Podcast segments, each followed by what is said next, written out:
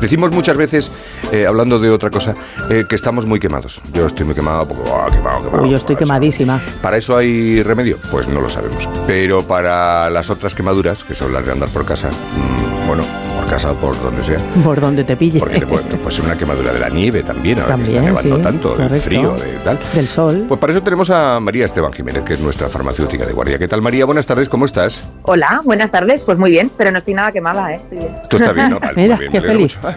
Que lavapiés, el lavapiés se ve bien ahí en la farmacia todo el día, hablando con la gente y tal. Todo se ve bien. Pues ¿cómo te vas a quemar? Si te quemas con eso ya... eh, pero es verdad que muchas veces nos quemamos, ¿no? En la cocina o en, Sí. en muchos sitios. Y, y a veces no sabemos qué hacer, si meter la mano debajo del agua, si cortarnos la mano directamente. Entonces, ¿qué, qué hacemos? Totalmente. Mira, meter en la mano debajo, debajo del agua está bien, ¿vale? Lo que nunca debemos hacer, por ejemplo, es aplicar hielo, porque aplicar hielo directamente en una quemadura Ah. eh, va a empeorar, es más abrasivo, ¿vale? Claro. Entonces, un poquito de agua, fenomenal. Y luego, mm, por dar un mensaje importante, siempre que tengamos una quemadura, tanto en cara, ojos, orejas, cuello, o sea, lo que es alrededor de, eh, de la cabeza, manos y pies, al médico. O sea, ahí, Ah. quiero decir, te quemas en la cara, hay que ir al médico, ¿vale? Ahí no. Y si es ya eh, en otras zonas, pues la quemadura depende de la extensión y de la profundidad. eh, pues ya, ya sabes que hay primer grado, segundo grado, según la superficialidad, superficialidad o no.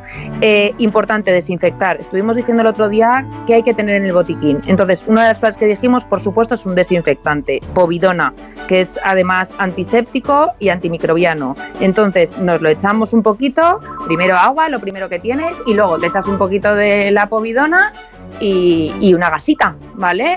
Y, y a correr, digamos. Si Ah, vemos que. atiende, al tío, atiende al tío Anselmo que está llamando. a Sí. que te digo ahí que está Total. con el teléfono sin parar. Es lo que tiene el directo.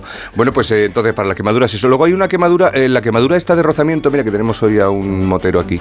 Eh, cuando te rozas con el suelo, ese es otro tipo de quemadura, ¿verdad? Pues por supuesto, eso normalmente lo llamamos raspaduras. Entonces, las que tienen son las que tienen más tendencia a infectarse. Cuidado, porque son superficiales, pero se infectan mucho. Entonces, con esas hay que tener mucho cuidado. Efectivamente, la de los motoristas, incluso con el tubo de escape, también pasa También. mucho, que es más una quemadura. En la pierna. Eh, sí, en la pierna, que esto es bastante típico, eh, esas se infectan bastante, entonces hay que desinfectar muy bien, echar a veces una cremita también antibiótica o antimicrobiana y, y taparla, ¿vale? Si estamos en casa o en un lugar limpio al aire, pero si vamos a estar dando vueltas tapada, ¿vale? Sí, con una lata de cerveza fría no Se vale. cura. O sea, no, sí, sí, pero para bebértela. Vamos a Gracias. dar consejos buenos. Gracias, María. Un beso fuerte. un besito muy grande. Adiós, hasta Adiós. luego. Hasta luego. Chao, chao, chao.